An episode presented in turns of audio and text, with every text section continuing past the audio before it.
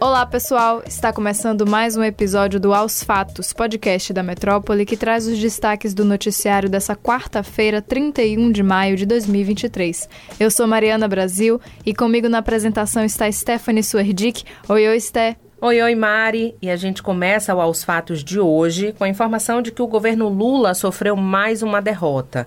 A Câmara dos Deputados aprovou nesta terça-feira o projeto de lei do Marco Temporal das Terras Indígenas.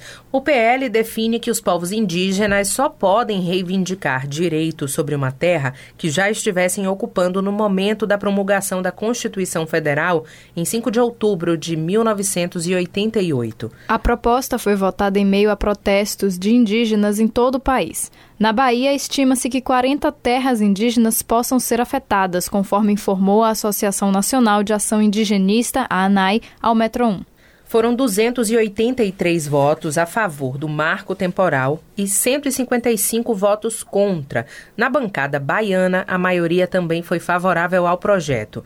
Foram 20 a 12 e 7 abstenções. A proposta segue agora para o Senado Federal. E o governo federal agora tenta frear a aprovação do marco no Senado e no STF. Segundo a reportagem da Folha de São Paulo, a expectativa é de que o presidente do Senado, Rodrigo Pacheco, dê uma tramitação lenta à pauta, passando por comissões temáticas e novas análises técnicas. Dessa forma, o marco não seria apreciado antes do retorno do julgamento do Supremo sobre o tema, marcado para o dia 7 de junho. O principal argumento a favor da medida é o de garantir segurança jurídica. No entanto, a ideia é refutada pelos indígenas, visto que, conforme a Constituição, o grupo tem direito a seus territórios originais, não limitados pela data. O assunto também foi comentado por Mário Kertes em entrevista ao canal ICL Notícias. Para ele, o governo do presidente Luiz Inácio Lula da Silva está entregue a uma casa conservadora e reacionária. Questionado sobre o significado da flexibilização do governo diante de pautas ambientais, MK afirmou que isso é reflexo da falta de negociação da gestão Lula com o Congresso. Ele disse que o presidente da Câmara, Arthur Lira, tem hoje mais poder do que o próprio presidente Lula e considerou a articulação do governo no Congresso como fraca. E a derrota já gerou repercussões internas no governo. O presidente Lula convocou de última hora para amanhã desta quarta-feira uma reunião com o núcleo da articulação política do governo para discutir a questão e a medida provisória que trata da reestruturação ministerial. Os ministros da Casa Civil, Rui Costa, o das Relações Institucionais, Alexandre Padilha, e o líder do governo na Casa Legislativa, José Guimarães, estiveram com o chefe do executivo para debater o assunto.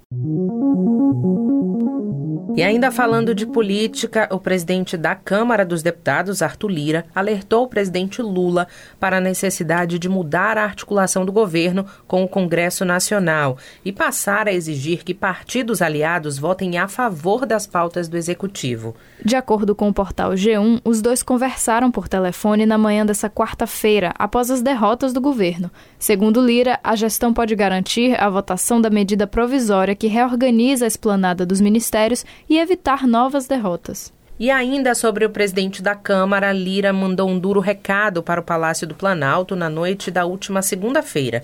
Ele quer a demissão do ministro dos Transportes, Renan Filho. Segundo o jornal O Estado de São Paulo, Lira ficou furioso com um tweet do senador Renan Calheiros, do MDB, que é seu adversário político e pai do ministro. Na postagem, Calheiros escreveu que Lira é caloteiro, desvia dinheiro público e bate em mulher.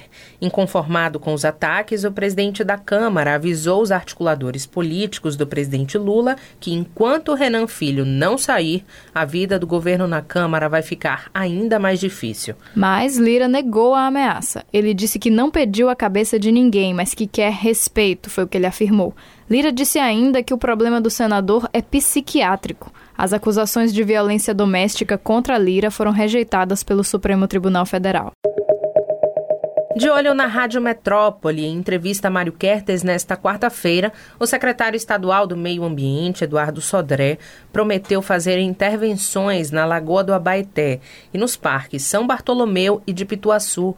A gestão desses locais atualmente é dividida entre Prefeitura de Salvador e Governo do Estado. Segundo ele, a secretaria quer trazer vitalidade a esses locais e que estão estruturando intervenções na limpeza e no entorno.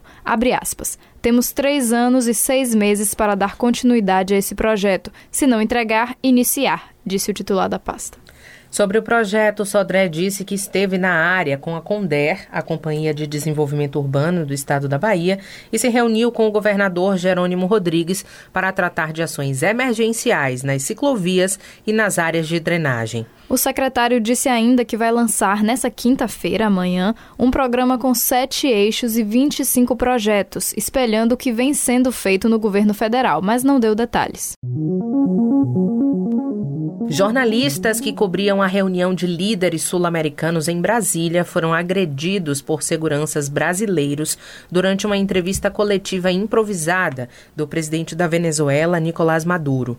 O líder do país caribenho foi o último chefe estrangeiro a deixar o Itamaraty na noite dessa terça e parou para fazer declarações à imprensa, quando dezenas de jornalistas se aproximaram para ouvi-lo. Pois é, e ao deixar o local, ele seguiu respondendo a perguntas, que foi quando as agressões começaram a acontecer.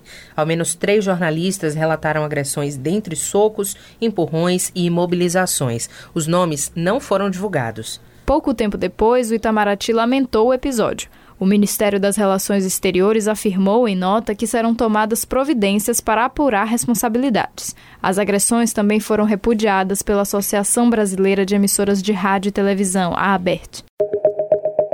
A Secretaria de Segurança Pública da Bahia realizou nesta terça-feira um pregão eletrônico para a escolha da empresa que será responsável pela implementação de câmeras corporais nos uniformes policiais, chamadas de bodycams. A SSP informou ao Metro 1 que o nome da vencedora da licitação não pode ser divulgado neste momento, pois a empresa ainda não apresentou a documentação necessária para a esfera jurídica do Estado. Com a proposta de captação, transmissão, armazenamento, gestão e custódia de imagens, a licitação contou com 11 empresas interessadas em oferecer o recurso. O secretário estadual da Segurança Pública, Marcelo Werner, reforçou que depois da finalização do processo de licitação, as primeiras câmeras devem ser entregues em 60 dias. As empresas que perderam a licitação ainda podem recorrer.